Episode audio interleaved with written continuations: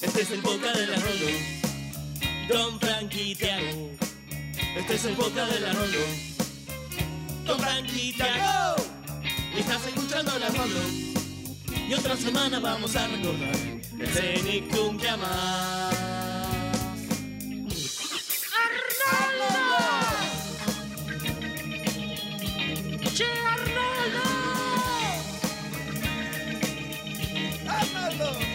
Escuchando la Rolo.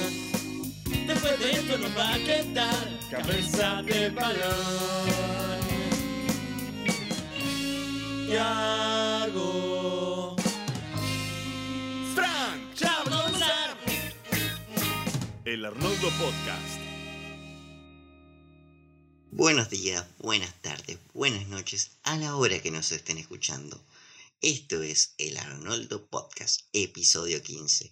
Yo soy Tiago y estoy con mi muy buen amigo Frank. ¿Cómo andás, Frank? ¿Cómo estás, Tiago? ¿Todo bien? Todo bien, todo bien.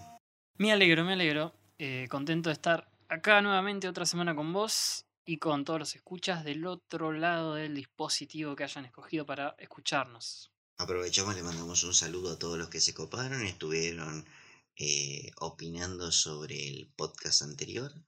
Eh, quedó bastante lindo, eh, particularmente lindo la semana pasada. Sí, pero tenemos que decirles que hay vida después del hombre paloma. Ah, Hoy tenemos eh, dos bonitos episodios nuevos, justo después de ese gran acon- acontecimiento para el podcast. Así que vamos a seguir adelante. Sí, sí, lo lamentamos, pero hay que continuar. Pero antes de, de cerrar la página, vamos a leer los comentarios que dejaron en, en el video anterior sobre los capítulos de El concurso de deletreo y El hombre paloma. Dale, dale, vamos a comenzar entonces a leer los comentarios que nos dejaron en el video anterior. Vamos con la cortina entonces.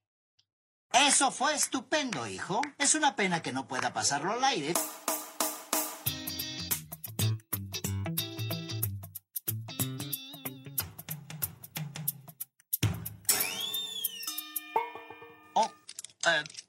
Con la mejor música del mundo. Diana Muñoz, una ya habitué en el canal, nos comenta. Por la historia, el mensaje y la ejecución, El hombre paloma es el mejor episodio, pero mi corazón gana el primero, aunque a la hora de los dos me gustan igual. De pequeña el concurso de ortografía era de mis favoritos, y al final el hombre paloma siempre me ponía triste. Olga regresa a casa es uno de mis nuevos ep- episodios favoritos desde que volví a ver la serie, así que estaré esperando el siguiente podcast con el doble de ansias. Carita feliz. Finalmente llegó. Esa es la buena noticia, Diana. Ya estamos acá, así que seguimos leyendo los comentarios. Tenemos a Melu, eh, una de las grandes oyentes anónimas del, del podcast, que nos dice El hombre paloma es el mejor capítulo de toda la maldita serie. You can change my mind. Y bueno, ¿qué, qué decirle? No lo estamos intentando, no lo estamos intentando tampoco, así que Eh, no, no, nadie te va a cambiar la mente, así que buenísimo. Juan Dylan nos dice, bueno, se me pinta un lagrimón. El concurso, perdón, el capítulo de concurso está realmente bueno, pero creo que si pones a cualquier capítulo de Arnold al lado del hombre paloma sale perdiendo. Sí, es casi hasta injusto eh, comparar al hombre paloma con casi cualquier capítulo de la serie, pero ya dijimos, la vida continúa. Eh, no puedo con tanta melancolía, gracias de vuelta por este hermoso espacio y se viene algo increíble, guiño guiño, top secret. Mm, espero que no sea nada sexual. Que- Y si lo es, que sea consentido, por favor. Eh, también nos manda un segundo comentario que es, eh, no dejen el podcast ahora porque viajo a sus respectivos hogares con cuarentena y todo y los recago a trompadas. ok, quiero que sepan de ahora en más, estamos haciendo el Arnoldo bajo amenaza, pero no importa, eso nos va, no nos va a quitar la sonrisa. Bueno, un guiño para Juan Dylan, entonces. Este, se viene algo increíble, como dijo él. Ya, ya vamos a ver después qué es. Eh, seguimos con el comentario de Lucas García que nos dice: Nunca quedó claro, ¿el hombre paloma vivía en ese edificio antes del incendio? Arnold pregunta: ¿se crió aquí? A lo que parece desviar la pregunta y habla del asiento 18. Yo digo: por algo remarca incendio, incendio del 69. Más allá de ser diferente, fuera de su niñez, no dice nada más de lo que puede estar viviendo ahí de pequeño. ¿Explica esto su desapego de la gente de vivir en ese edificio o ese barrio? ¿Lo dejaron abandonado? ¿Perdió a alguien? Y muchas otras preguntas que nunca obtendrán respuesta. ¿No te parece? Eh, no, jamás, jamás, jamás, jamás, jamás de los jamás. Pero bueno, eso es lo, lo eso es lo, lo lindo de, de, de esto. eh, deja lugar a la imaginación. Sí, sí, además creo que no es necesario, ¿cierto? Hay ciertas cosas que no son necesarias, que no las resuelve totalmente el autor. Facu Maldonado nos dice, el hombre paloma es excelente en todo sentido. La banda sonora, la paleta de colores y la historia tan bien contada. El final es perfecto, ya que él termina de comprender que no puede encajar en una sociedad que lo discrimina, pero también tiene que cumplir su propósito que es cuidar a las palomas, y te muestra algo tan real de la vida como que por momentos estamos rodeados de gente mala, pero siempre quedan personas buenas. Es cuestión de encontrarlas. Sí, Facu creo que eh, sintetiza bastante bien la situación del, del hombre paloma. Gran síntesis la de Facundo. Eh, tenemos acá a Rochi Merirochi que nos dice: El hombre paloma se suicidó. Y, perdón, alguien tenía que hacer el chiste. Y bueno, escribe que recuerda que este era de los capítulos que Enigma repetía, como para no hacerlo. Dice que es la mejor dupla de la serie. Eh, concurso de ortografía le da a su, profundidad a Helga, que va más allá de su amor por Arnold y de sus inseguridades. Eh, le encantó lo que dijiste, Tiago, lo de la complementariedad entre Arnold y Helga. Y después dice que sobre el hombre paloma no hay más nada que decir. Hermoso escuchar el capítulo y le gustó mucho el vecino Nicktoons de Rugrats, que dice aparte que es gran defensora de Rugrats crecidos. Desde acá te banco Rochi Meli Rochi. No creo que Rugrats se haya sido tan malo. Coincido con vos de que, y con Rochi que a mí tampoco me pareció tan malo, ¿eh? Yo lo miraba bastante. Es más, me pareció una digna continuación. Sí, creo que tenía sus momentos. Era una continuación también un toque difícil de hacer. Eh, pero bueno, Matías León nos dice, che, mientras escuchaba el programa me entró terrible duda de por qué es tan importante el concurso de deletreo en la cultura yankee. Salen casi todas las series infantiles y hay hasta películas. El chiste es que van clasificando hasta llegar a las, nacionales y ahí el premio son 50 mil dólares, más o menos lo que cuesta estudiar una carrera universitaria zarpada de las de allá. También es un boleto de entrada a las universidades de Liga IB, Harvard y las de ese estilo. Me encanta el podcast, chicos. Sigan así. Mm, Ese es un muy buen dato, Matías. Bueno, continuamos con el comentario de Dixon Aranham, que nos dice, el capítulo del hombre paloma es puro realismo mágico, no son fantasías o alucinaciones de Arnold, ni sueños. La serie siempre tiende a un estilo de realismo mágico que solo en este capítulo lo logra plenamente. Además de eso, nos deja su top 10, donde tenemos al hombre paloma, el tren fantasma, el acuario, el falso amigo, el tren subterráneo, el baldío, la operación contra Ruth, pequeño libro rosa, la decisión de Helga y calor y nieve. Así que buen top. Y nos dice que le encanta el episodio de ahora del cometa Sally. Eh, bien ahí por animarte a publicar tu, top y acompañarnos. Eh, bien, tenemos a Philip Marlowe, espero haberlo pronunciado bien, que nos dice basurero. No era necesario que diga más nada. Eso se está refiriendo a tu, a tu imitación del narrador de Dexter. Ah, esos, esos narradores de Dexter y las chicas superpoderosas eran geniales. Tengo que recalcarlo de vuelta. Eh, seguimos con un comentario de Ramshit que nos dice cómo me hacía flashear el capítulo de la fiebre de Tommy. Qué recuerdos. Refiriéndose a Rugrats, a la columna. Y dice, ¿qué capitulazos tocaron esta semana? El del concurso de ortografía me encanta porque podemos ver un poco más del contexto de Helga. Y dice que tipo nefasto que era Bob. Después dice El hombre paloma, eh, es una obra maestra. Hasta el día de hoy, cuando, cuando veo que le rompes la casa, le sigue dando la misma sensación. Y lo pone en el número uno. Seguido del chico del pórtico y el tren fantasma. Todas leyendas urbanas en el top de Ramshit. Micaela Carita Feliz nos comenta. El del hombre paloma es uno de esos capítulos que de chiquita no le daba mucha bola porque estaba en mi nube de pedos. Un tiempo después lo entendí y la verdad que es tremendo, es muy emotiva la historia. Es triste, pero está bien que sea así. El hombre no encaja entre, los entre las demás personas, pero no deja atrás su propósito de cuidar las palomas, que son quienes, lo, que son quienes más lo aceptan. Lo escribieron muy bien, le dieron mucha humanidad a alguien que te presentan antes como un raro y un loco. Lo hacen más querible.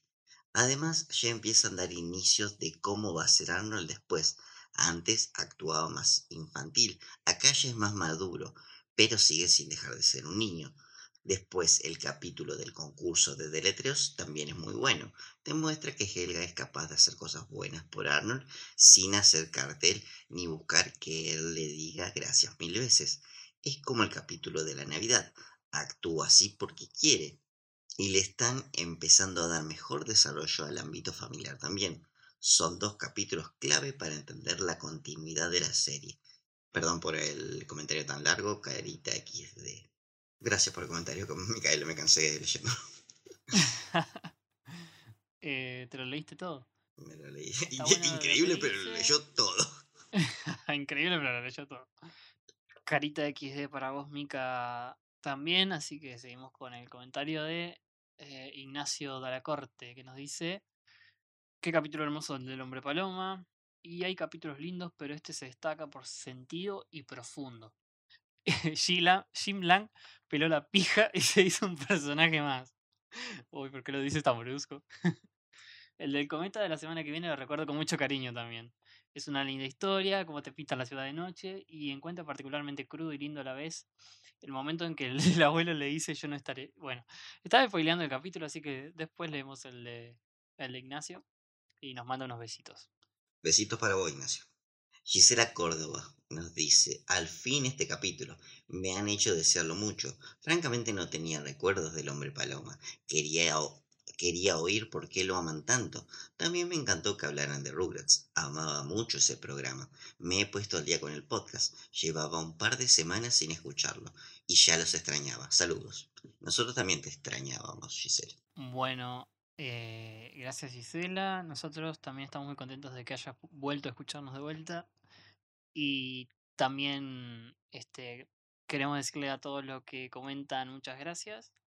Y que a todos los que no comentan, decirles que si quieren aparecer en esta sección, lo único que tienen que hacer es, obviamente, ir al último video y dejar simplemente el comentario. Así que bueno, es una manera de, de complementar el podcast, porque tenemos nuestras opiniones y las de ustedes, que están muy buenas este, y suman un montón. Bueno, creo que tras haber leído los comentarios del episodio anterior, anterior podemos ir de lleno a la columna de esta semana.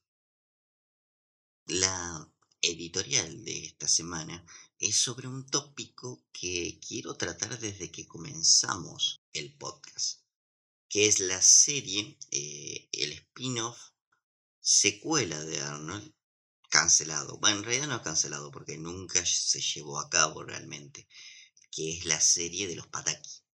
Los Pataki fue una idea eh, para un show, como ya dije, posterior a Arnold, posterior eh, canónicamente a Arnold, que iba a estar centrado en la familia de Helga y en- claramente en Helga como protagonista. De esta serie, como no, llevó, no llegó ni siquiera a una fase de producción, no se saben realmente demasiadas cosas, solamente ideas sueltas que tenía Craig Battle para esta serie, que fue desparramando y fuimos descubriendo a través de entrevistas o, o Twitter y cosas por el estilo. Se sabe, por palabras de él mismo, que escribió un guion, un único guion para un piloto, que incluso lo escribió mientras Arnold aún estaba siendo transmitido allá por el año 2000. Eh, se sabe que el destino de esta serie hubiera sido el bloque Nick al Night, eh, allá en Estados Unidos. Aparentemente a Nickelodeon no le gustó la idea, no le gustó el tono, puesto que esta serie hubiera estado ubicada varios años después de la serie de Hey Arnold, con Helga ya teniendo 15 años, por lo que hubiera sido una serie de temática adolescente un poco más avanzada para el público infantil que gustaba Nickelodeon. Y también se llegó a presentar esta idea, se llegó a trasladar a NTV. NTV la rechazó porque bajo su propia definición, la veían muy similar a Daria. Acá esto ya nos da una idea de por dónde hubiera ido la serie. Los Pataki hubiera tratado sobre Helga como protagonista, pero a diferencia de Hey Arnold, toda la familia hubiera tenido una suerte de protagonismo. Si hubieran centrado en Helga, eh, hubieran sido personajes secundarios la familia de Helga, los Big Bob, Olga, Miriam, todo el núcleo, familiar, eh, lo cual nos puede recordar un poco a los Simpsons. Incluso otro comentario de Craig Battle era que, a diferencia de Hey Arnold, esta serie hubiera tenido un formato más similar a los Simpsons, más parecido a una sitcom, con capítulos de 20 minutos, eh, divididos en tres actos. Un, cambio bastante radical con, con respecto a Hey Arnold. La serie contaría con la adolescencia de Helga. Arnold se habría mudado. Arnold se habría mudado. Nunca quedó bien en claro si Craig hubiera tomado como base los sucesos de la película, de la película de la jungla, aunque no haya existido previamente. Eh, no se sabe si, si se hubieran mudado con los padres a otro lado o qué. Eh, también se le preguntó en cierto momento, por ejemplo, qué pasaría con todo el reparto de personajes de la casa de huéspedes si Arnold se mudaba. Eso también quedó en la nada, Craig nunca supo responder. Dijo, ah, tengo un par de ideas, pero nunca se estableció en qué iba a pasar con ellos.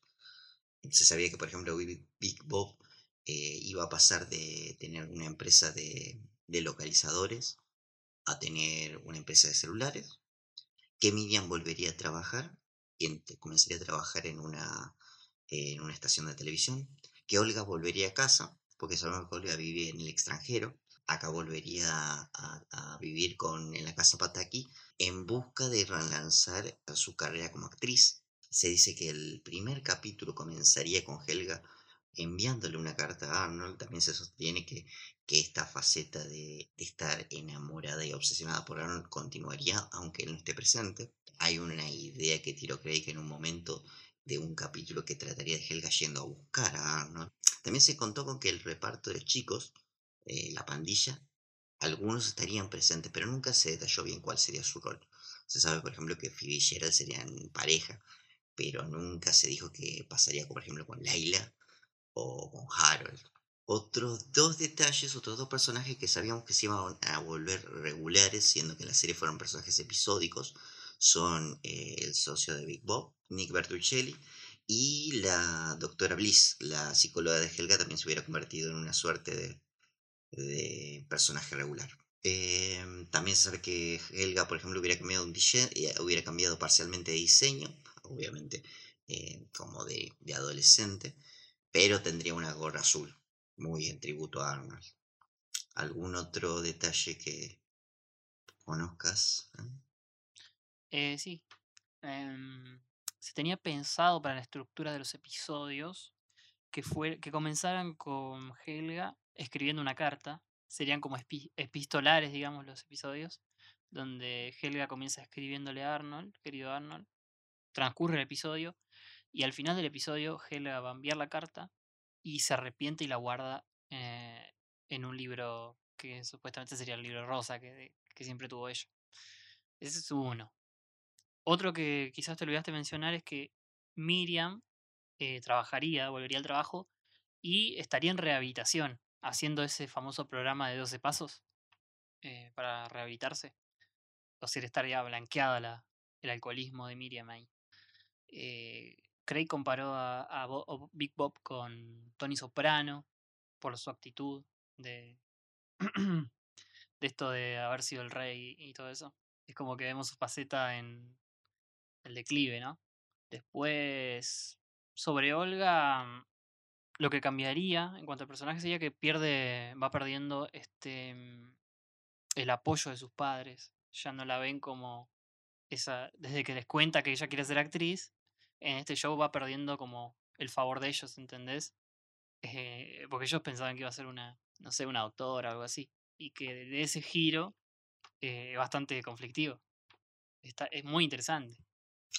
La familia de Helga es mucho más interesante para una serie que todo el reparto de Arnold, me atrevo a decir. De hecho, esta idea para una secuela de Arnold me convence bastante más que una nueva temporada. Eh, vale la aclaración todo, todas las ideas para este spin-off fueron antes de que salga a flote o reviva el proyecto de la película de la jungla.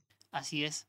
Ahora te, te pido, Fran, que juguemos un poco con nuestra imaginación eh, y tratemos de idear un par de elementos que sí o sí hubieran estado en esta serie. Dale, dale, me encanta, me encanta el juego. A ver, tenemos a una protagonista, en este caso Helga. Yo creo que volveríamos a ver una suerte de reedición del capítulo de la decisión de Helga. O por lo menos sería una temática un tanto regular o que afecte significativamente la serie. Ella siendo eh, atípica con el resto de, de compañeras y amigas de aula. Porque tengamos en cuenta que también Craig dijo que una Helga de 15 años sería simplemente sería como el mismo diseño pero más alta y delgada. sí, Eh, más sería delgada. exactamente igual de masculina que lo que se vio en la serie. Eh, y me parece que se volvería a ver esta temática de ella eh, no encajando entre las demás. Sobre todo porque una cosa es en la niñez y otra cosa es en la adolescencia, con el despertar, con el despertar sexual y todo el tema. Sí, sí, sí. Lo que me gustaría ver eso, también me gustaría ver a Gina, por ejemplo. Ese, eh, personajes de, de Arnold que estaban ahí, este, ahora con otro rol. Gina me encantaría ver un desarrollo de Gina, qué sé yo. No sé si también por ese lado. Eh, verlo a Yujin también ya, como dijo, ¿te acordás que había dicho que era un potencial homosexual Yujin también por ahí, por ese lado? Descubriéndose o intentando salir del closet o intentando vivir en el closet quizá. También, también, sí.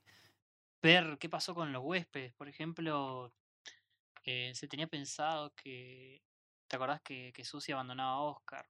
Ver ese lado también, o Susi siendo amiga de, de Miriam, o sea, continuando con la relación de, de ese episodio de la playa, ¿te acordás? Estaría bueno ver ese lado también.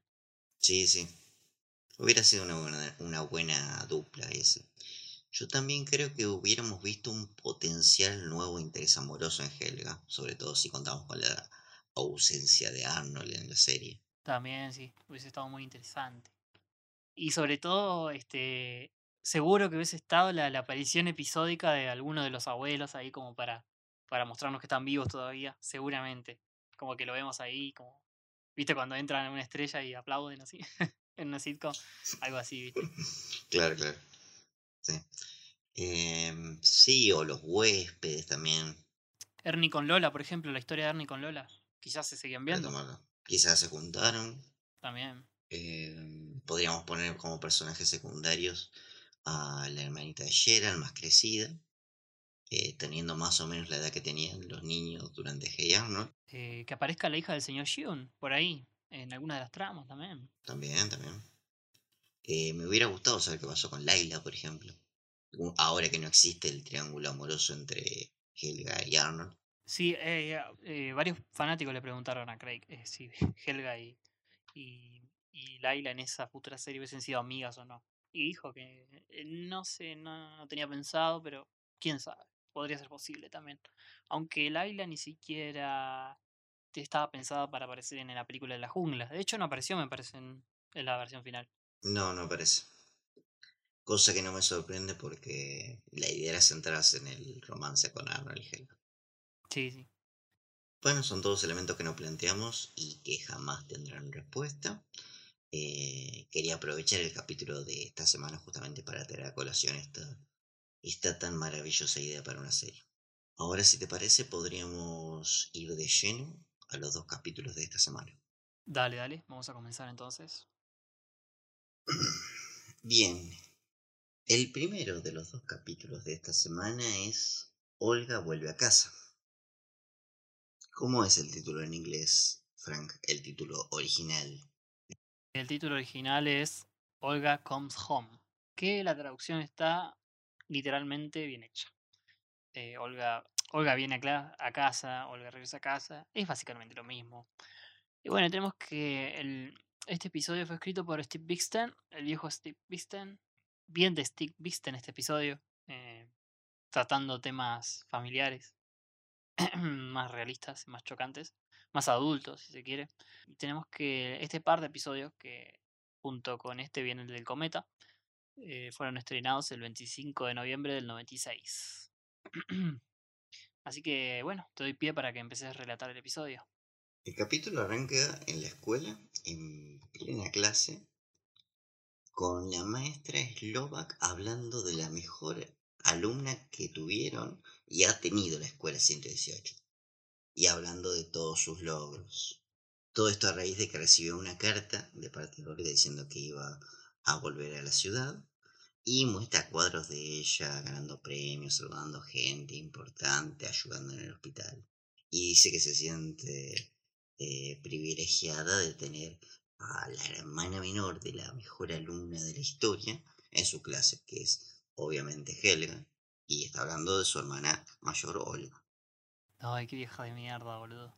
Sí, yo vi esta escena y pensé en vos, pensé en cómo, cómo la debes estar odiando. Encima tiene un, fíjate que tiene un altar, un altar eh, específicamente dedicado a Olga, que debe haber sido una alumna de ella hace como 10 años.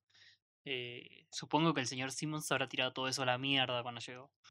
El señor Simmons se llevaba bastante bien con, con Olga también, así que capaz que no. Pero no fue alumn- alumno de él, alumna de él. Tengo entendido. Pero bueno, No sabemos por qué lo puede todo, pero no, no, no, anda a saber. Yo creo que esto también quizá más de uno se identifica. Era...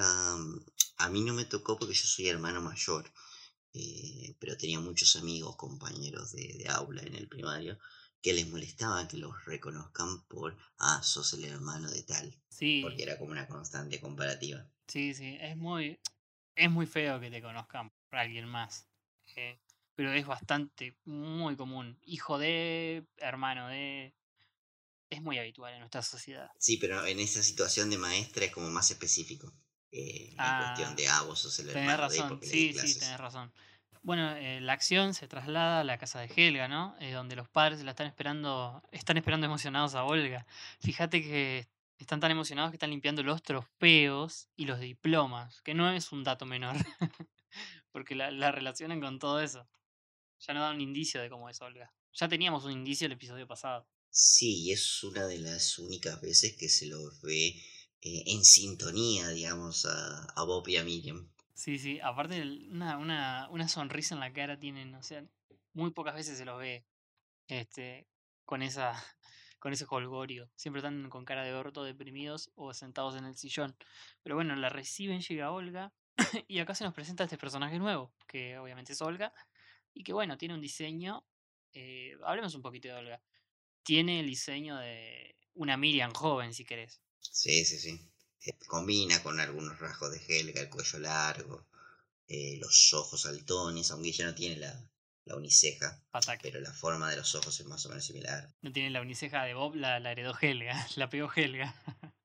Sí, es verdad. Eh, también es medio extraña la edad de, de Olga, porque eh, tanto estéticamente como su actitud, su voz son medio de adolescente de 17, 18 años. Eh, aunque nada, por sucesos de la serie, entendemos que tiene que tener de 21 para arriba. Sí, tiene 21 años, supuestamente, Olga. Eh, no me acuerdo si se nos explicita algún, en, en algún momento, pero sí, tiene 20, 21 años. Bueno, Olga llega a la casa, saluda a sus padres, eh, va a saludar a Helga, le, le dice, oh, mi hermanita se convirtió en una pequeña señorita. Acá tenemos que entender justamente eh, que son hermanas con bastante distancia. De hecho, Olga debe tener más del doble de la edad, como antes dijimos, de, de Helga. Sí, sí, sí. Em, aparte, em, se da a entender que Olga pasa bastante tiempo fuera de casa. O sea, vive en una, vive en la universidad y parece que está lejos. No sé si este, esta universidad a la que va, la Sí. Wellington, eh, sería en Inglaterra o sería en otro estado. No tengo entendido bien eso. Igual eso también es medio chamullo porque en los capítulos que aparece Olga eh, tiene como una especie de, de ritmo como si viviera con ellos todo el tiempo. Eh, más, más que nada en las últimas temporadas.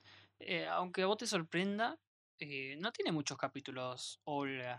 O sea, es más, a veces nosotros pensamos que vemos muy seguido algunos personajes y en realidad era por las mismas repeticiones de los episodios que, los veíamos tanto. Eh, Olga creo que no, no, no llega ni a 10 episodios en los que aparece. Es más lo que se la nombra que lo que la vemos en la serie. Tiene sentido. Bueno, tenemos un almuerzo donde Olga está hablando de sus logros, eh, sale con dos chicos, pero no, uno ingeniero, otro médico, pero no se decide con cuál. Eh, todo lo contrario a Helga, pobre. que los chicos no la pelan. Su amor de la vida no la pela. Sí, Eh, y bueno, nada, después dice, bueno, voy a tocar una pieza de piano para ustedes. Y la vemos tocando el piano para, Boy, para Bob y Miriam.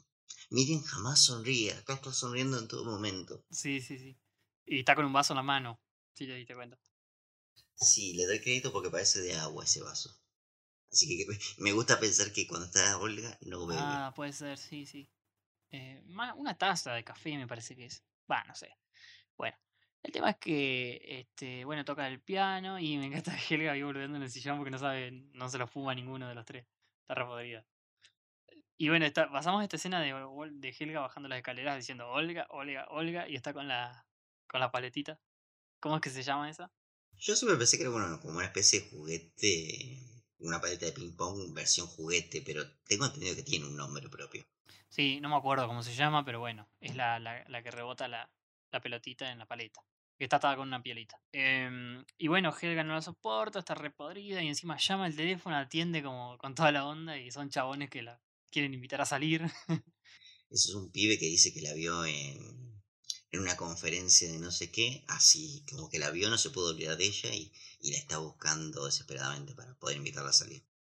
y tiene el nombre de Prince LeBlanc, que lo- hay que anotarlo porque es crucial para el episodio. Ah, sí. sí. Eh, bueno, vemos que llega el correo mientras Helga está ahí tirada, muerta de odio. Y se pone a revisar el correo, hay una carta para Olga, la cual es eh, como una especie de boletín de notas de la facultad. Lo abre y ve que tiene todos 10 en todas las materias. Y él refunfuña, se enoja porque dice, sí, siempre la misma, sí, la perfecta, siempre saca 10 en todo. Ahí se le ocurre una, una malévola idea. Así es, la idea malévola que se le ocurre, dice, si le diera un 8 se volvería loca, dice. Y ahí ya se le prendió la lamparita y dice, ¿cambiar las notas o no cambiarlas? Y pasamos a la, la pieza de ella donde piensa, piensa, piensa, el dilema, el dolor o la venganza, dice, re exagerada, pero, pero bueno, eh, elige la venganza finalmente y se, se, da por sentado que le va a cambiar la nota por un 8. Encima que no es una nota tan baja, ¿viste? Como que lo hizo realista. Tampoco es que le puso un 1, un 2. A mí me encanta, está bien que estamos hablando de un nene de primaria y una chica universitaria, pero me encanta el, pala- el paralelismo con Torvald. Si vamos a diseño no son tan, muy, tan distintos, pero Torvald, eh, un antes y un después en su vida cuando se sacó un 7 y Olga le destroza la existencia a un 8. tenés razón, tenés razón, boludo. buen paralelo, buen paralelo. Bueno, eh, acá es justamente la escena donde ella te cuenta que está saliendo con dos chabones eh, en, esta, en esta escena. Es gracioso porque no sabe cuál prefiere. Y ahí empieza, Helga le da la nota eh, con las calificaciones. Y bueno, tenemos la escena para escucharla. Vamos a escuchar la escena. Casi lo olvido, Olga. Esta carta llegó para ti. Mis calificaciones. ¿Puede creer que solo he obtenido dieces desde el tercer año? Historia, 10. Economía intermedia, 10. Ciencias atmosféricas, 10. Francés avanzado, 10. Merci beaucoup. y ¡tadán! Poesía inglesa, solo 8. ¿Ocho? No puedo creerlo. No es tan malo, linda. Claro que lo es. Es lo peor que me ha ocurrido. Debo ir a mi habitación. Debo decir que la sopa está exquisita.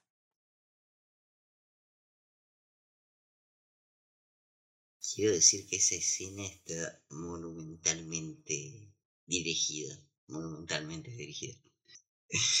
Ir intercalando entre los planos de Olga leyendo las notas y Helga devorando esa sopa verde es, Es es maravillosa. genial. boludo. La verdad es Es genial. maravillosa esta escena.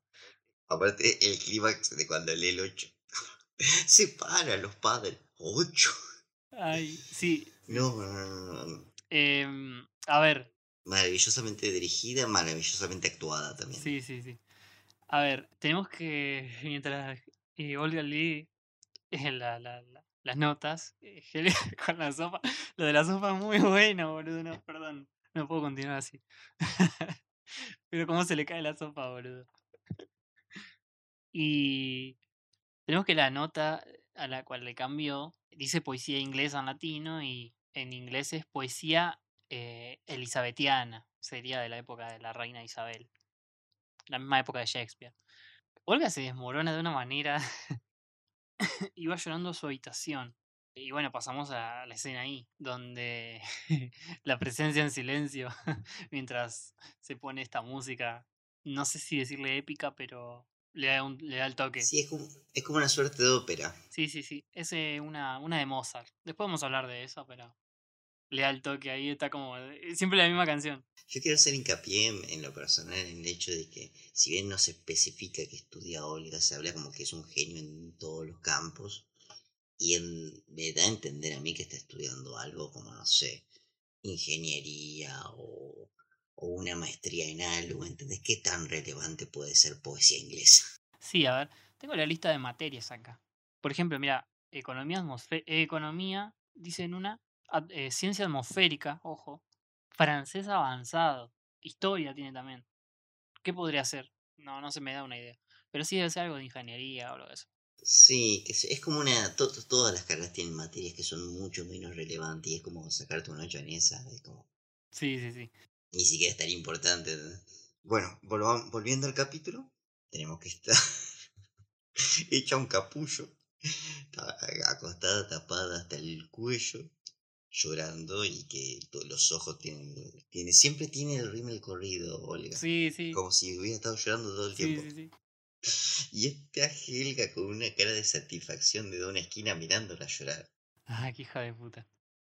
Y burlar. Sí, bur- básicamente lo que hace es burlarse de ella. Ahora quiero aclarar esto. la- las Pataki son, unas- son todas unas dramas queen importantes. Bueno, las, las hermanas, Miriam no. Pero son muy intensas. Sí, sí, sí. Eh, acá hay una otra escena, una, una escena muy, muy, muy graciosa también esta. eh, cuando Helga sale de la habitación y están Bob y Miriam mirándola a Olga llorar. y Bob dice, no puedo verla así, no puedes llorar todo el día. y Miriam le dice, ¿cómo que no? Yo lo hago. Ay, Dios, ese chiste. Discúlpame. Sé que en su momento clasificamos el chiste de, de Oscar que le dijo a Arnold. eh, seguramente tienes novia, ¿no? No creo. Y hay un flashback nada que ver de Helga. Clasificamos Ah, ese sí. como el mejor chiste de la serie. Este le pelea bastante, la Y este tiene otro tono. Bueno, vemos que Bob eh, hace varios intentos por levantarle el ánimo a Olga. Eh, primero va y le compra chocolates, una caja de chocolates. A lo que Olga dice no los merezco por, por sacar una mala nota. Y Helga aprovecha de fondo y dice, ay, yo los quiero, papá. Y se los morfa en todo. Eh, Eh, después pasa lo mismo con un vestido fino que le compra Bob a Olga.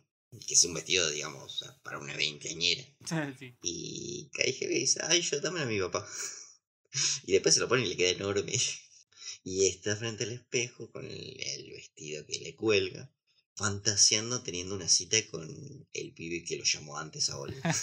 Prince LeBlanc. y gracioso porque está, Con está flasheando con Prince LeBlanc y no con Arnold, ¿viste? Muy gracioso. Sí, sí, sí. En realidad porque acá el sumum del placer es quitarle el pretendiente a Olga. No, no conquistar el amor de su vida. Sí, sí, sí. Em, Eh, está este chiste del, de que Miriam le toca la puerta, muy recurrente ya, que le pregunta por la bata de noche. sí, es recurrente. pero como que no, no suma nada en, en este momento. Solamente interrumpirla. Sí, aparte es el chiste regular de que Helga está haciendo algo estrafalario y, y le interrumpe Miriam. Sí. Y por último, mm, este, Bob le trae entradas para el teatro y, y Olga dice, por mi condición lamentable no puedo ir, y qué sé yo. Y Bob gastó como una millonada en las entradas de primera fila y no le queda otra que ir con Helga, que se ofrece a ir. Ponte tu vestido y vamos.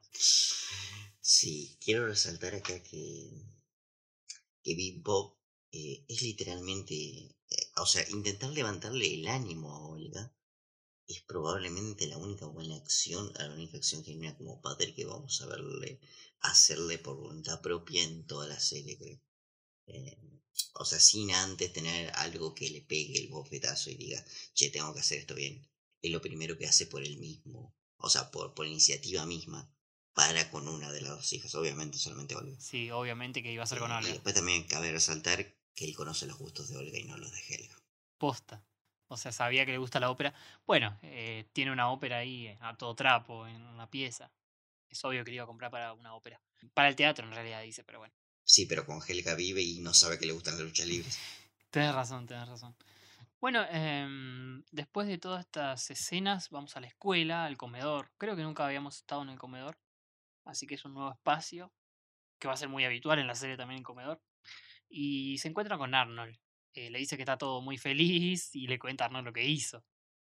Arnold acá en el único papel que va a tener en este episodio es el de guía. El que, bueno, el que va a ser habitual también en la serie de él, ¿no? Este, de guiar a los personajes hacia el bien. Y acá le dice, bueno, es un truco sucio. Explicita también que siempre quiso tener un hermano, al igual que el episodio de Frankie. Que le hubiese gustado tener una relación así. Helga le dice, pero es una poronga tener un hermano. No está para nada bueno. Eh, Arnold se va y le dice, bueno, olvídate, olvídate lo que te dije. Y Helga dice hace un pequeño soliloquio y dice de ser como él a María. Pero no lo soy.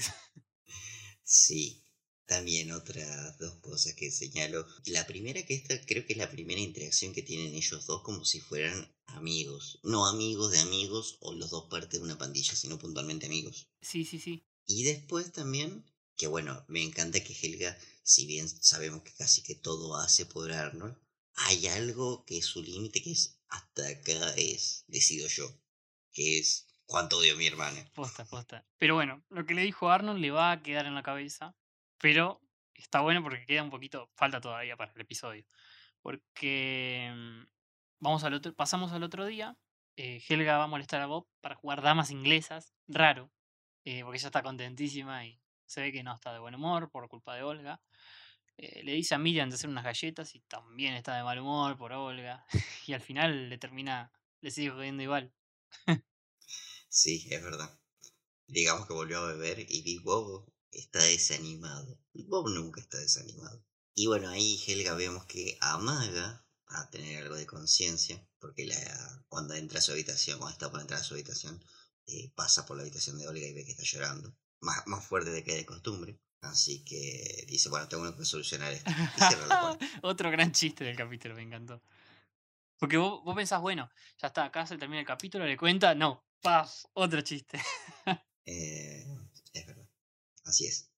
Se acuesta a dormir y tiene un extraño sueño. Sí, tiene un sueño bastante loco. eh, sí, tiene un sueño bastante loco. eh, se recuesta un poquito ahí en la cama. Y entra este especie de sueño muy surreal. eh, vamos a ver a qué, a qué hace referencia el, sueño. Pero bueno, hay un montón de relojes derretidos. y aparece Arnold como simbolizado en un ángel de la razón. Medio en pelotas está Arnold porque tiene un taparrabo solamente. eh, y le dice que haga lo correcto. A lo que le dice, ¿qué es lo correcto? Bueno, vos sabés lo que es lo correcto. Y antes de que termine el sueño, Arnold le dice que se tiene que ir y le pregunta qué se siente volar.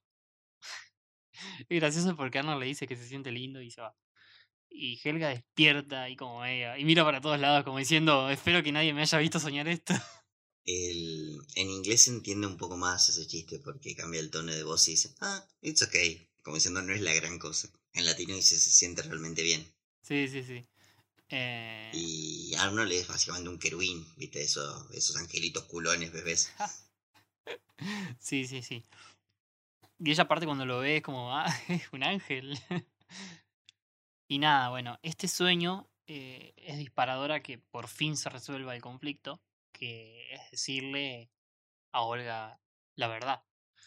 Eh, vamos a escuchar ese momento cuando le dice la verdad y se resuelve todo esto. Escucha, hice trampa. No obtuviste ocho. ¿Qué dices? Lo que hiciste no fue correcto. Sí, que hay de nuevo. Anda, dilo a mamá y a papá. Podría hacerlo. Debería hacerlo, pero no lo diré. ¿Eh? ¿Por qué motivo? No temas, Helga. No deben saber todo lo que ocurre entre nosotras. Debes pensar que soy afortunada por la atención que me dan, pero tengo que fingir todo el tiempo como una muñeca de cuerda. Me enferma hacerlo. Qué suerte que no se fijen en ti. ¿En serio? En verdad. Ah, gracias, Olga. ¿Para qué somos las hermanas? No lo sé.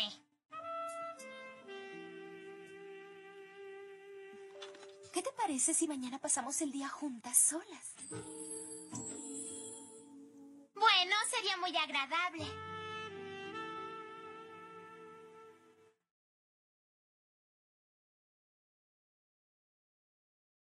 Eh, es una resolución muy floja. A mí me pareció un bonito momento. En lo personal creo que se quedaron sin tiempo y dijeron, bueno, resolvamos esto rápido y lo cerraron así. Incluso me atrevo a decir que me falta eh, una pequeña escena o de unos segundos o un par de planos de ellas pasando un día juntos. Puede ser, puede ser, puede ser. Eh, el tema del tiempo también es clave en, cómo se, se puede lograr un capítulo. Eh, hay veces que han tenido que cortar escenas que quizás eran importantes. Pero bueno, eh, a mí me parece un bello momento porque Olga explicita lo que ella sufre, eh, como la presión que tiene ella al ser la hija perfecta eh, y cómo esto la estresa todo el tiempo. O sea, lo, lo dice acá, ¿entendés? Se lo dice a Helga. Y le dice que tiene suerte. Sí, pero a su vez veo bastante imposible de la forma en la que fue criada Olga que pueda empatizar con la posición de no tener eh, el apoyo 100% de tus padres como, lo, como le falta a Helga. Me hubiera gustado más un momento en el que ella o intente entender el por qué hizo lo que hizo Helga, el porqué de su envidia, o bien eh, revelar alguna vez que también se sintió igual de vulnerable. Creo que hubiera sido un punto de vinculación un poquito más lógico que lo que vimos en esta escena. Igual, tengo que decirlo, sacando esto, el capítulo a mí me encanta. De hecho, ya dije que me encantan los capítulos eh, de Helga que no están centrados exclusivamente en Arnold. Y este es hasta ahora probablemente el mejor. Sí, sí, eh, me parece un gran capítulo a mí también. Después, obviamente, lo vamos a ubicar dentro de los rankings. Pero ahora podemos pasar a la, a la trivia, si te parece. Hola, habla Helga. Debes hacer lo correcto. Historia 10. Economía intermedia 10. ¿Solo 8?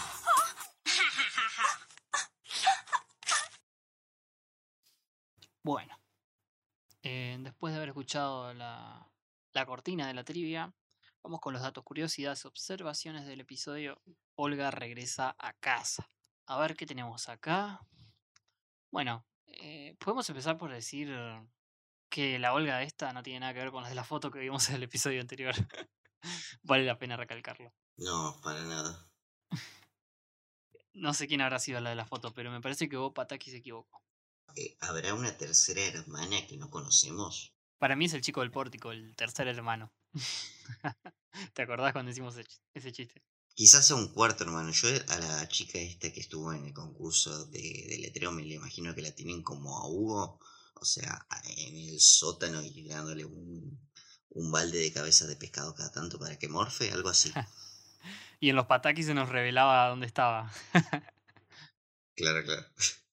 Y obligándola a que estudie todo el tiempo para el concurso de deletreo. Es más, Bob la puso ahí desde que perdió un concurso de deletreo. Ah, bueno, le agregamos a la lista de, de tramas para los pataki, la de la tercera hermana. Eh, continúo.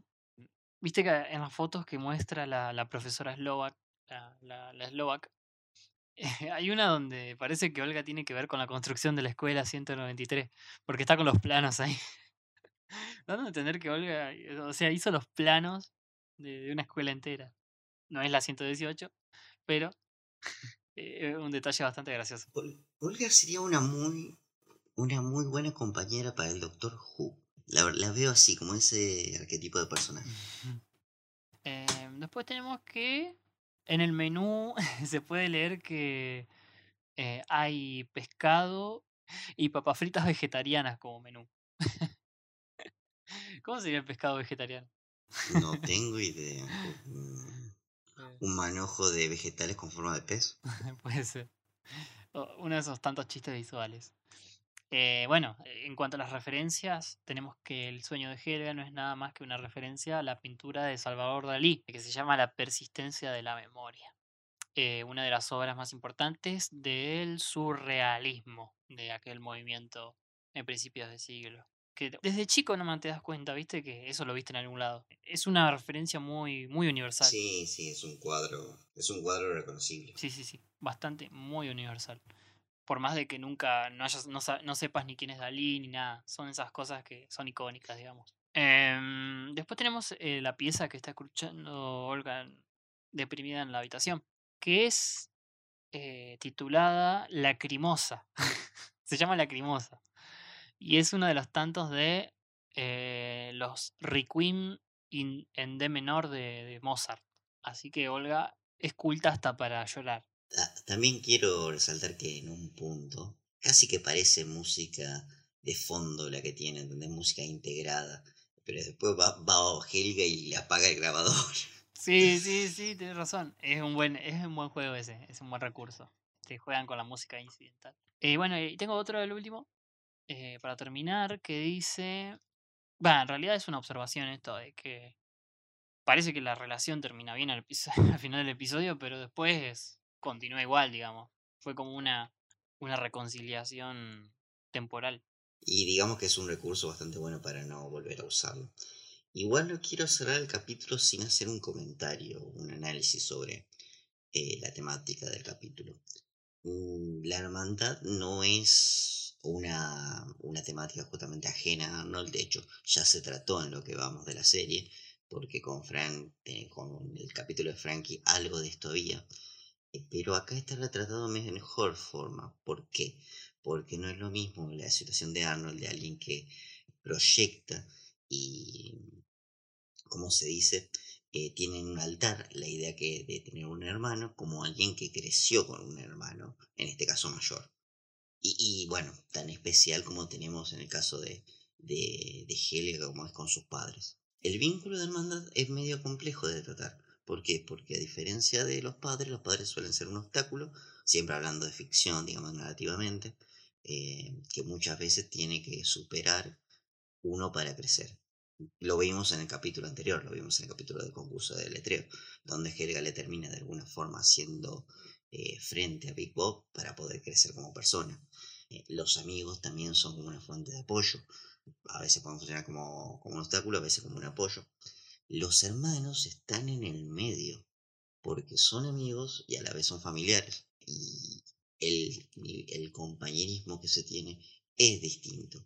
A veces son competencias, son una suerte de incluso, me atrevo a decir que triángulo afectivo entre los padres y los hermanos. Y creo que en este capítulo se trata particularmente bien. Salvo por lo que dije al final, creo que la resolución es media floja. Pero estas dos partes de eh, vivir su hermandad de forma tan distinta y ni siquiera saberlo, porque Olga casi que está totalmente desconectada de cómo se siente Helga, me pareció muy inteligente cómo está, cómo está desarrollado. Em, antes que terminar el episodio, te quería decir que no destacamos la actriz de voz de, Olga, que le va a hacer la, la voz durante casi toda la serie, que es este Claudia Mota, la que le hace la voz a Ronda en estas primeras temporadas. Y Claudia Mota le va a hacer la voz durante casi toda la serie Olga. Siempre va a tener la misma voz. Le hemos dedicado un par de palabras en uno de los primeros programas, no me acuerdo cuál ahora. Sí, sí, ya hemos hablado de Claudia Mota. Ya hemos hablado de Claudia, así que ahora, ahora sí podemos pasar al siguiente episodio que es el Cometa Sally.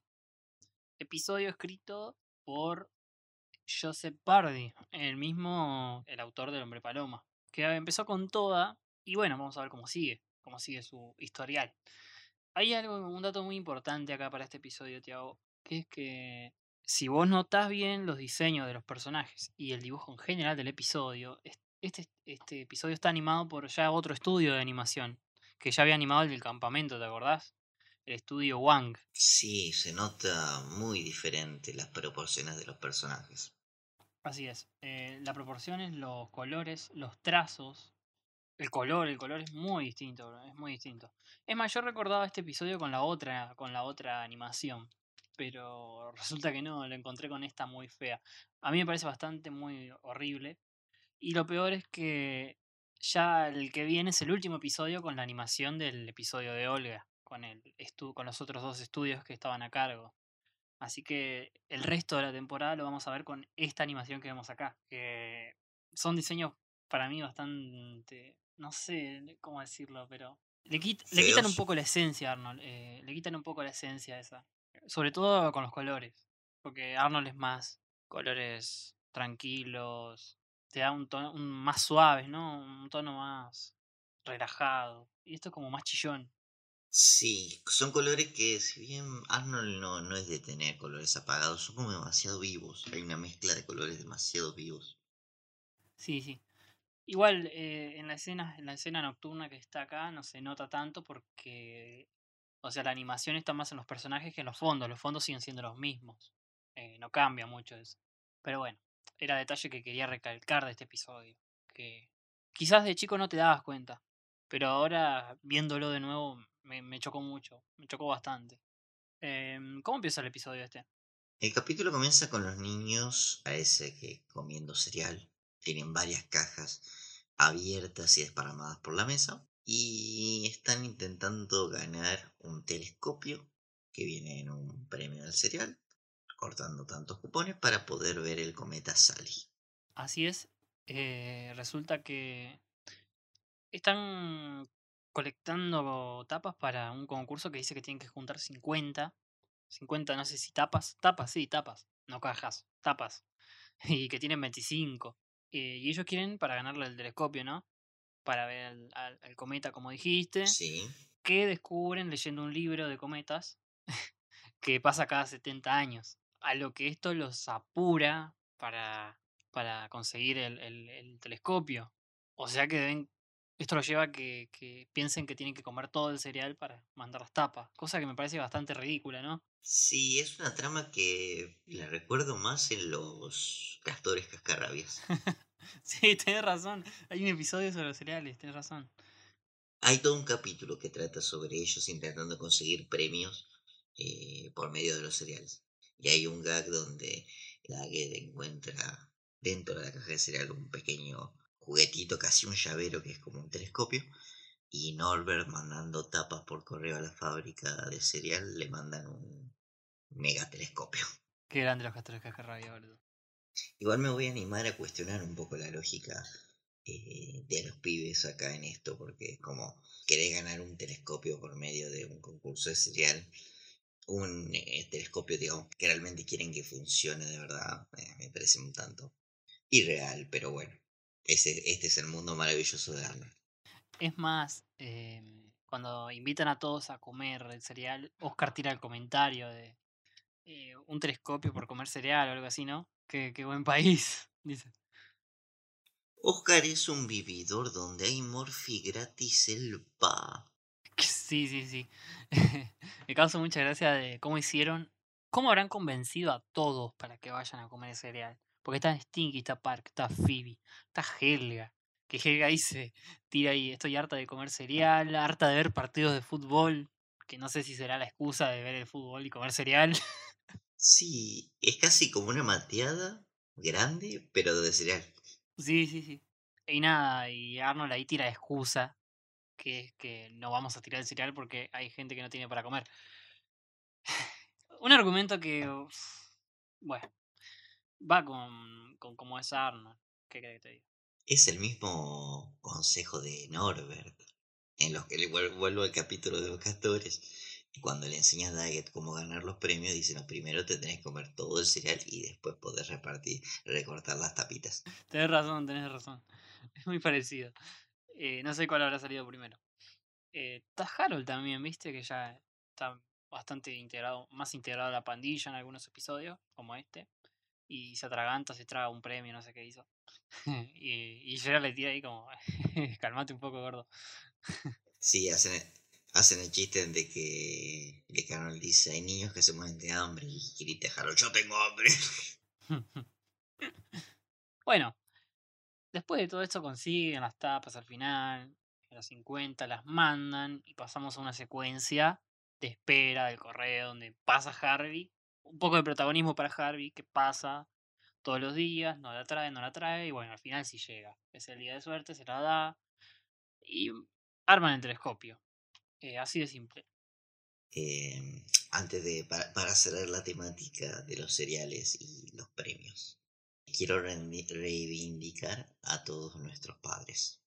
tuyos, míos, de todos, de toda nuestra generación, que crecimos con los álbumes de figuritas, con los premios de los chisitos y todo eso, que se bancaron, nos compraron un montón para ir completando los álbumes y para ir completando las colecciones de tolas, por ejemplo, cosas por el estilo.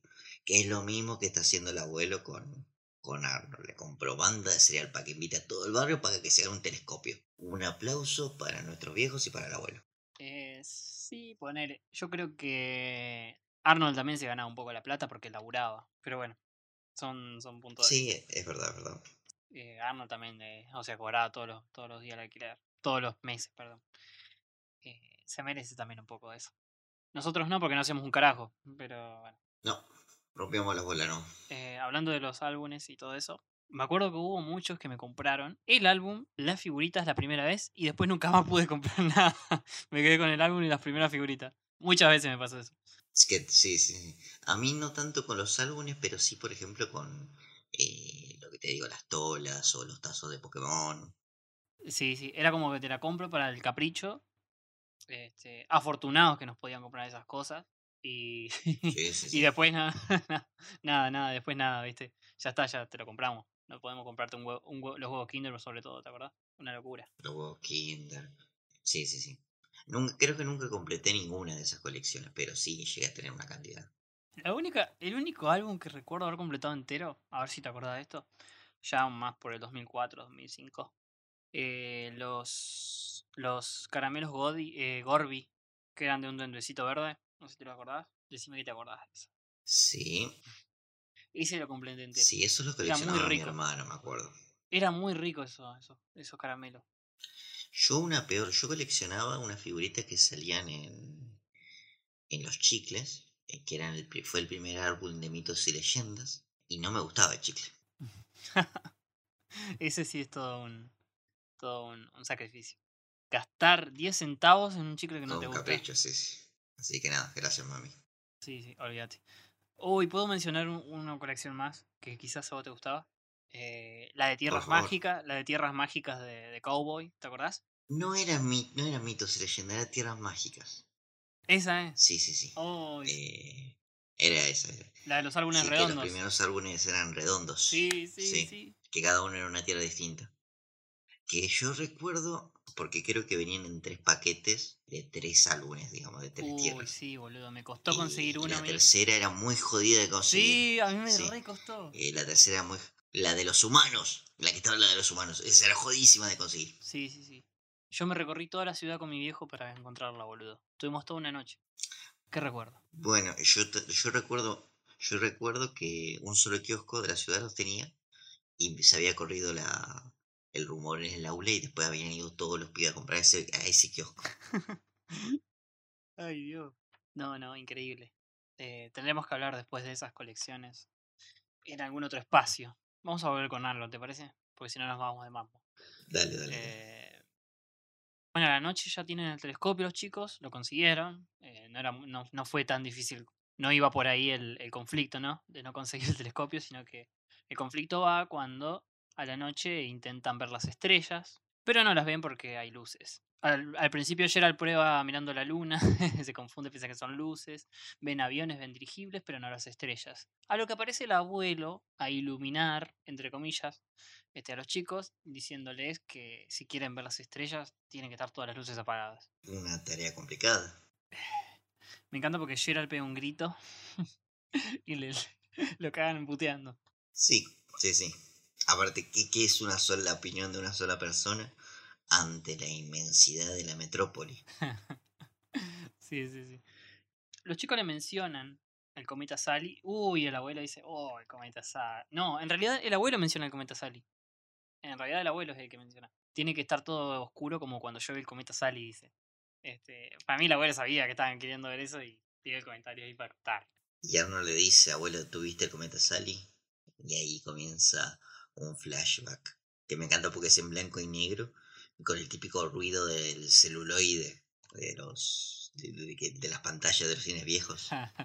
sí, sí, sí. Es el primero de los flashbacks que tenemos. de la- eh, en realidad es el segundo, porque ya tuvimos uno en nieve. Pero este es como el primero con esta musiquita típica del abuelo. La de la que se escucha siempre cuando cuenta la historia. Y, y nada, vemos ahí que están los años 20 porque tratan de remarcarnos con, con el, el chico de los diarios diciendo, eh, los 20 son increíbles, porque todavía no había pasado la Gran Depresión. Este, Ya es estamos en los es- 20 de vuelta. Tenés razón, boludo, fue hace 100 años eso. Acá fue hace 70 en la Hace serie. 100 años. Acá fue hace 70 en la serie y, ahora ya hace 100 años, tenés razón. Los 20 son fabulosos hasta ahora. Hasta ahí eran fabulosos, acá no, acá ya empezaron mal.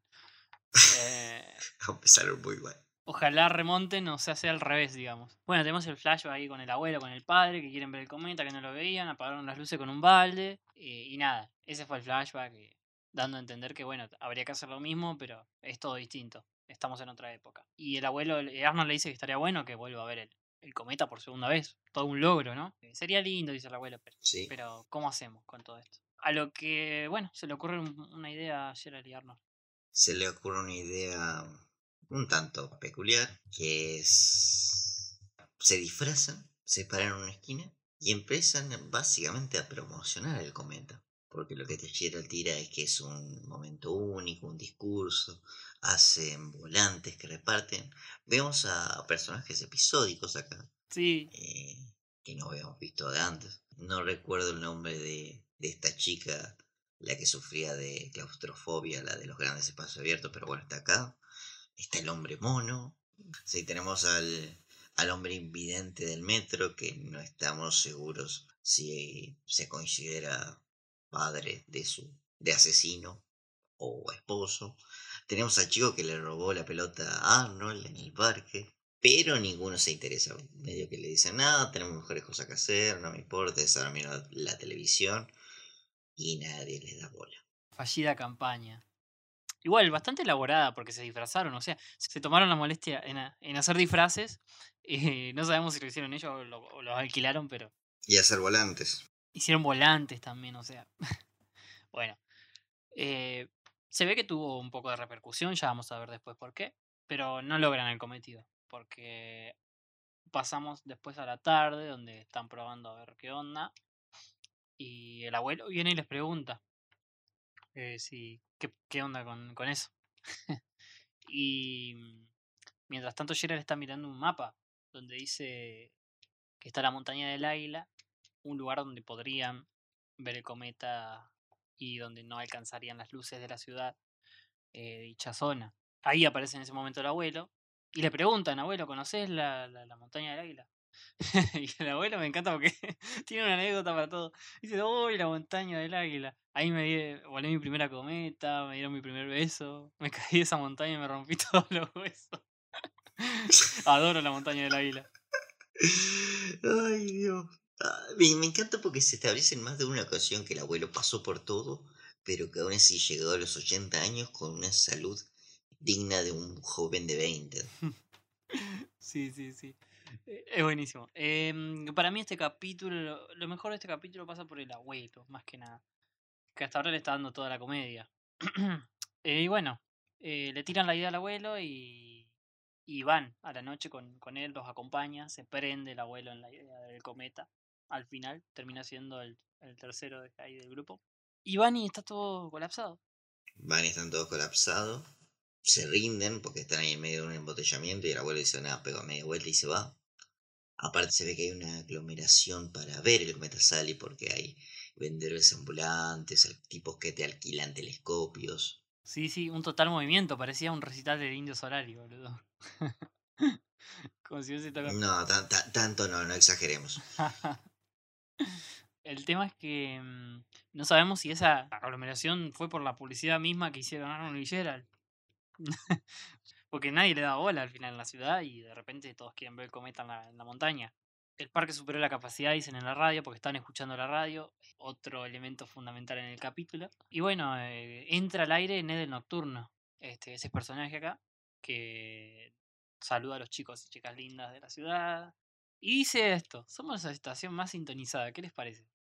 A lo que Gerald dice, ¿escuchaste eso? Y bueno, eh, se le ocurre la idea y... Ahí tienen la idea de, de ir hasta la radio y pedirle al locutor que, que les dé una mano con esta movida de que todos apaguen las luces a una determinada hora para ver el cometa Sally. Exactamente. Y acá empieza una secuencia musical muy bonita, eh, muy genial, eh, con música de jazz de fondo ahí, este, y el abuelo yendo a pleno, a todo trapo por la ciudad. Es buenísima. Con el Packard, ¿viste? Ahí le da un... Está muy bien lograda eh, esta escena nocturna. Tiene, me encanta, tiene una vibra muy, muy, muy Arnold, ¿viste? De noche, jazz. No, es una combinación exquisita. El único defecto que tiene es que es un tanto breve. Sí, es un tanto breve, tenés razón. Eh, Es un tanto breve, es el único defecto que tiene. Eh, pero si llegan a la radio, donde se encuentran con Ned el Nocturno, parece que fue bastante fácil acceder a que por lo menos hablen con él, pero se niega rotundamente a ayudarlos.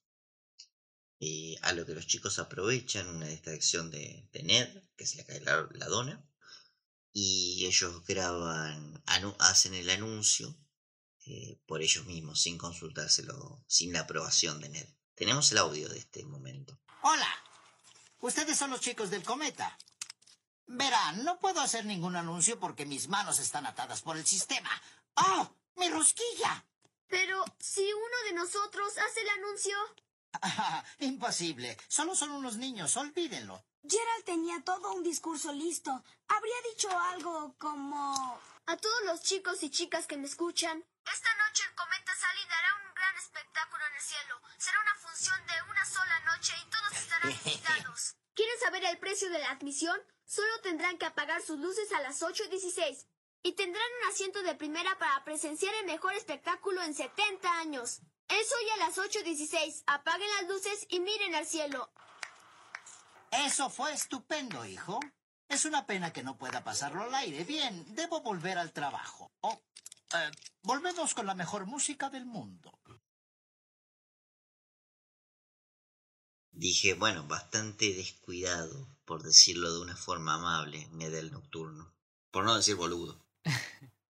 Sí, olvidamos mencionar que Ne- Ne- Ned el Nocturno es eh, básicamente un cameo de Craig Battle. El mismo Craig este, personificado. Personificado en este, dentro de la serie. Tenemos que va a aparecer en otro episodio más. Que básicamente hace el mismo chiste. Pero después lo vamos a ver también como personaje de fondo por ahí. Es bastante gracioso. Lo que también me causa gracia es como se pone los anteojos para hablar. para hablar en la radio con voz de locutor y cuando se lo saca eh, habla con la gente. Sí, es, es muy bueno.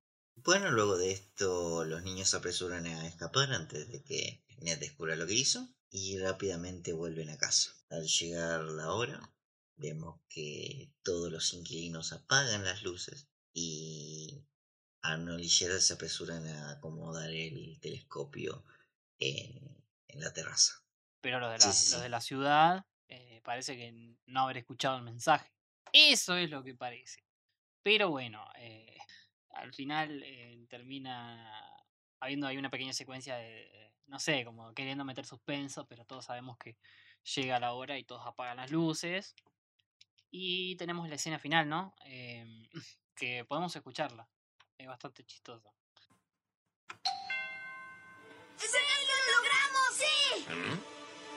¡Oh, Dios! Miren arriba, miren. Es estupendo, cielos. Recordarán esto por el resto de su vida. Es increíble. Vaya, mira eso. ¿Qué crees que estaremos haciendo en 70 años? Mirando ese cometa de nuevo. Sí, señor. Yo no estaré aquí. Ya saben por qué. Ah, nada de eso, Phil. ¿Quieres dejar de llamarme Phil?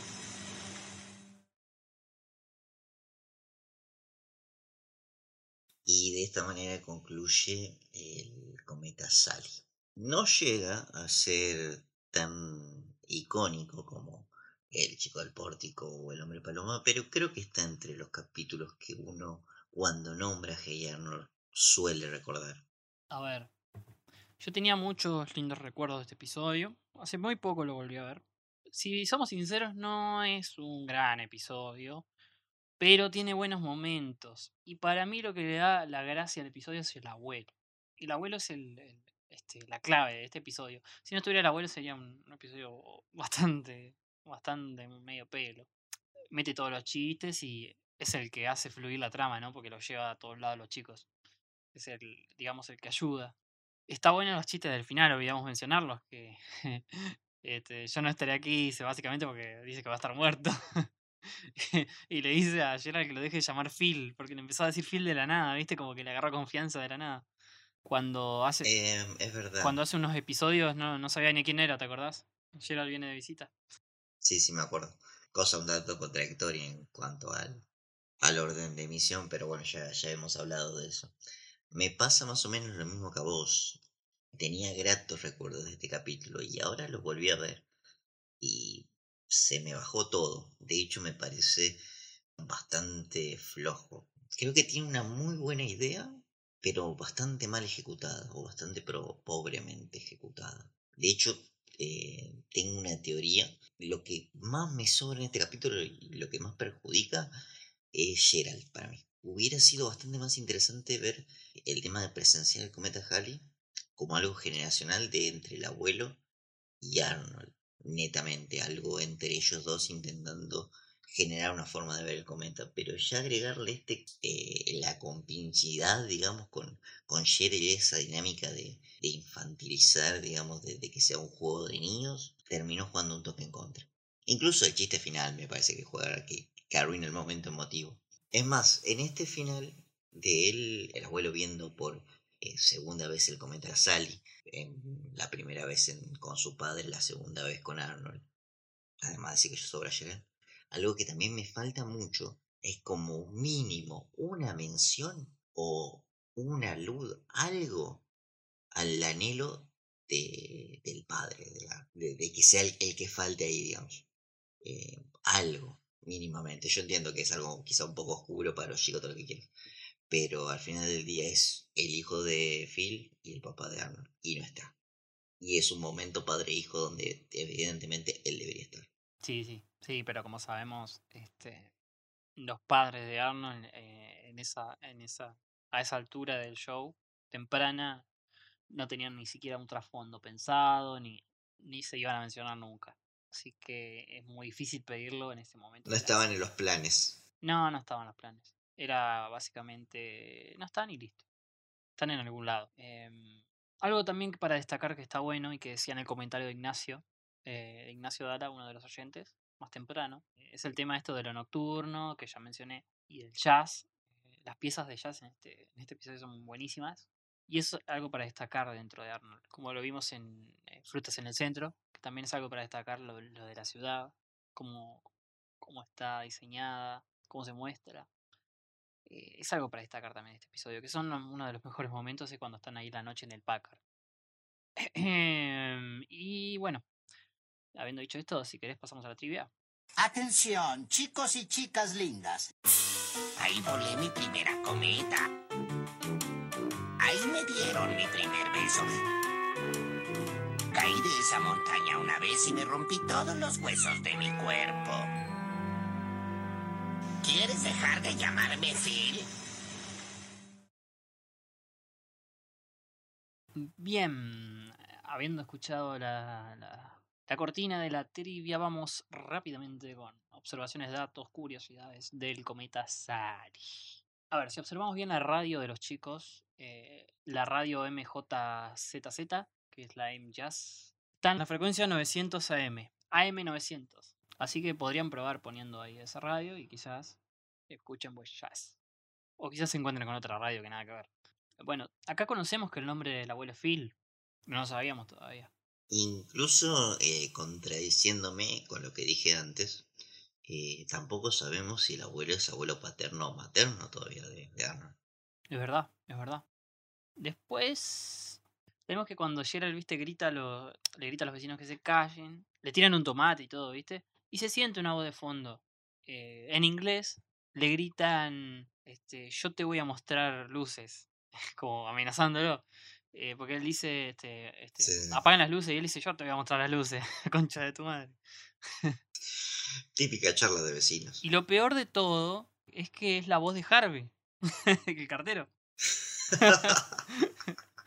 Eso pasa muy desapercibido. Sí, raro que no lo hizo rapeando. no, no. ¿Te imaginas? Bueno, el cometa Sally obviamente es una referencia al cometa Halley, el conocido cometa Halley que pasa eh, sobre nuestro planeta cada 75 años más o menos. No sabemos cuándo fue la, ¿cuándo fue la última vez que pasó, ni me fijé. Debe haber sido unos 90 seguramente. No tengo idea. Es muy noventoso eso de los cometas. Eh, impacto profundo, Armagedón. Igual, esos son asteroides, no son cometas. En 1986. 86. 1986. 86. Ah, 86. Lo, vam- lo vamos a ver. En realidad no, pasa cada 75 años. Ah, no, pero faltan 50 nomás. Casi 40, 40 años faltan. Bueno, eh, seguramente quizás por ahí lo vemos. Quién sabe. Ya Mm, demasiado. sí, sí. Ya demasiado tengo igual con las lunas rojas que pasan cada tanto. Me tienen los huevos llenos. Vamos a tener un poco menos de edad que Phil, pero lo vamos a ver. Y si tenemos la fortuna de llegar, ¿por qué no? Em, hay otra referencia al mundo real que es este la montaña del, águila. También es un lugar real, pero está ubi- ubicado en Allentown, Pensilvania, el estado de, de allá de, de. Y bueno, hay otra, la última referencia cultural que vemos en este episodio es cuando, a ver si te diste cuenta de esta. Arnold no sabe la hora y el abuelo le dice, fíjate en el Big Bernie. Y Arnold dice, ¿el qué? El reloj, dice, la torre del reloj. El Big Bernie es básicamente una, una parodia del Big Ben, del reloj que se encuentra allá en, en Londres, la torre del reloj. No lo había notado. De hecho, no me acordaba el nombre de, de esa torre. Ah, Sí, el Big Ben, eh, muy, muy, muy, muy, muy popular. Eh, casi tan popular como el cuadro de Dalí. Pero bueno, eh, ahí termina la trivia. Y con esto eh, los episodios de hoy. Así que repasamos cómo quedaron estos episodios en nuestro ranking. Abrí vos esta vez el ranking. Dale, dale, dale. Siempre lo abro yo. Dale, dale, dale. Bueno, te voy a, te voy a decir que este el episodio de Olga va a ir a mi ranking. eh, muy bueno, muy bueno, muy bueno. A mí me encantó mucho. No así el del cometa que te digo que me decepcionó un poco. No va a entrar. Pero el de Olga sí. Eh, ojo, que yo le guardo mucho cariño al del cometa. Eh, no es un gran episodio, pero tampoco es el, el del campamento, qué sé yo. Está por encima de esos. En cambio, el de Olga, eh, bueno, le da bastante trasfondo. Me gusta más que el del concurso de letreo. Yo no lo puse en el top al concurso de letreo. Al de Olga sí. Lo voy a poner séptimo. Voy a sacrificar al terreno baldío, lo voy a sacar. Y mi top va a quedar Hombre Paloma, Chico del Pórtico, El Acuario tercero, cuarto El Subterráneo, quinto Operación contra Ruth, sexto Asaltado, séptimo Olga regresa a casa, octavo Nieve, noveno El Tren Fantasma y décimo El Jadeante. Muy bueno. Eh, yo, más o menos lo mismo con el cometa. Me duele, me duele un poco porque tenía muy gratos recuerdos de este capítulo. Pero bueno, en primer lugar, el hombre paloma. En segundo lugar, el concurso de letreo, el chico del pórtico en tercero.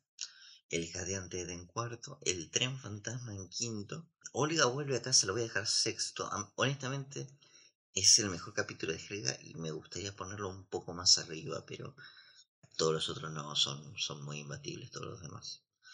Béisbol en séptimo lugar, Educando a Torval en octavo, El tren subterráneo en noveno y quedó último asaltado. También es un capítulo que, que me gustaría que esté un poquito más arriba, pero la competencia es dura.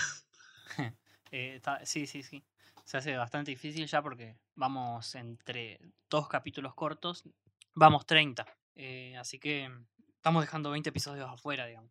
Y cada vez van a ser más porque dentro de todo... Y es a- lo, es lo justo porque son 26 capítulos de, de dos bloques, un total de 52. Tienen que ser 10 porque la idea es que si son los mejores, sean una minoría. Suena cruel, pero bueno, así funcionan los tops. Así que no podemos hacer un top 25 porque sería la mitad de los capítulos. Sí, sí, sí. Tienen que ser 10, los 10 mejores. Obviamente recuerden que esto es un juego, que nos encantan todos. Yo me miro todos igual. Pero bueno, es una actividad que se va tornando bastante entretenida. Y me encanta porque todos se suman en los comentarios, es buenísimo. Está muy bueno lo que estamos haciendo. Así que bueno, eh, ¿qué capítulos tenemos para la semana que viene? Ay, el capítulo de que se pierde Amner. No me acuerdo el nombre. Amner. Eh, sí, eh, Amner vuelve a casa y El Rey del Alcantarillo. Otro capítulo que hace rato no veo. Y yo el rey de la cantilla hace años que no lo veo. nada, uno que detesto muchísimo y otro que también le guardo muy buenos recuerdos. Vamos a ver qué pasa. Eh, sí, no son much- mu- episodios que me despiertan mucho interés, eh, pero bueno, eh, va a haber que reverlos para la semana que viene. Y con eso vamos con la cortina de cierre entonces, para cerrar con este episodio.